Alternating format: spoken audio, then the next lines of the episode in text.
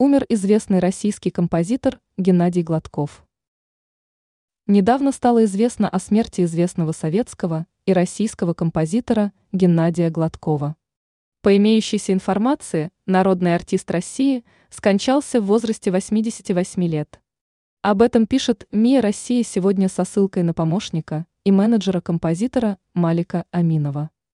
Умер дома, просто дома ушел спокойно, сообщил собеседник информагентства.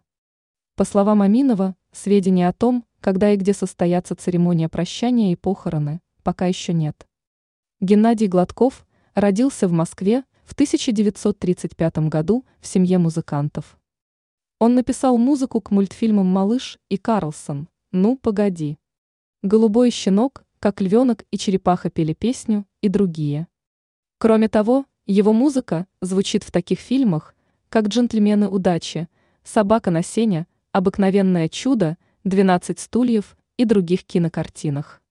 Также композитор являлся автором музыкальных сочинений для театральных постановок. В 1988 году Гладкову было присвоено звание заслуженного деятеля искусства РСФСР, а в 2002 году – народного артиста России.